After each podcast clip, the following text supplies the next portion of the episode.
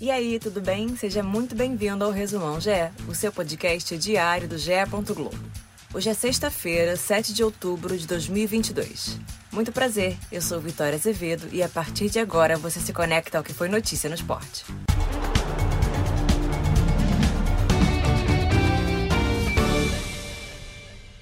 No Allianz Parque, o líder Palmeiras goleou o Coritiba por 4 a 0 pela trigésima rodada do Brasileirão. Mike abriu o placar aos 14 do primeiro tempo após escanteio de Gustavo Scarpa. Aos 33, os dois jogadores também participaram da jogada que deu origem ao segundo gol do jogo, marcado por Rony. O atacante já soma 44 gols pelo Verdão. Aos 5 da segunda etapa, o zagueiro Gustavo Gomes fez o terceiro gol da partida e o seu décimo no ano. Aos 31, Breno Lopes balançou a rede e fechou a goleada. A partida marcou a estreia de Hendrick no time profissional. O jogador de 16 anos entrou em campo aos 22 minutos para substituir Rony e recebeu o apoio da torcida. Com a vitória, o Palmeiras soma 66 pontos, com 12 de vantagem sobre o Inter, segundo colocado a oito rodadas do fim do campeonato. Já o Coritiba, com um jogo a menos, permanece com 31 pontos e é o primeiro time fora da zona de rebaixamento. De virada, o São Paulo venceu o América Mineiro por 2 a 1 no Independência em confronto direto por vaga na Libertadores. O atacante Aloísio abriu o placar para o Coelho aos 9 minutos de jogo. Aos 33, Caleri marcou o primeiro do São Paulo e deixou tudo igual. Foi o 22º gol do atacante na temporada. Aos 45 do segundo tempo, Meia Alisson marcou o segundo do tricolor e garantiu a vitória.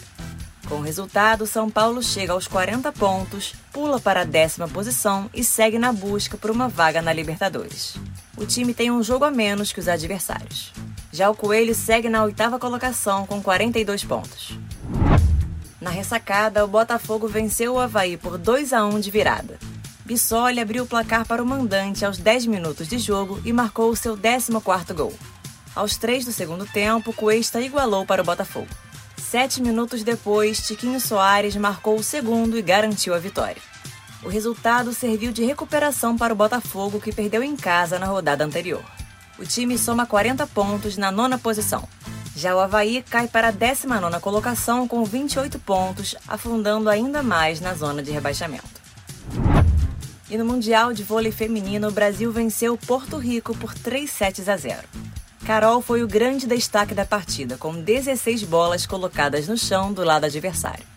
O resultado deixou o Brasil com 17 pontos, dois a menos que as italianas, na vice-liderança da segunda fase da competição.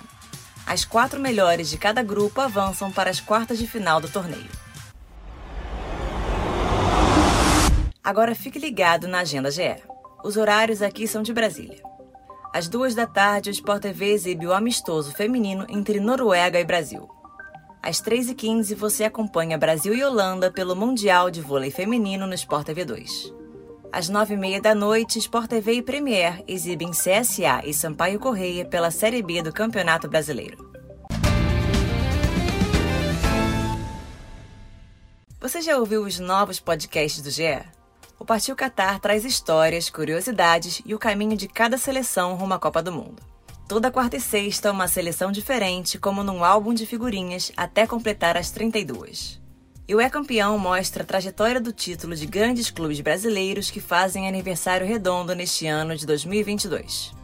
Os dois primeiros episódios já estão no ar e contam na voz de Luiz Roberto e com relatos de quem participou da campanha os títulos brasileiros de 92 do Flamengo e da Copa do Brasil de 97 do Grêmio.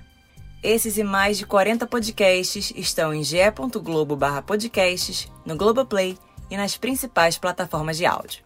Eu sou Vitória Azevedo e me despeço por aqui. Voltamos neste sábado. Um abraço e tchau, tchau!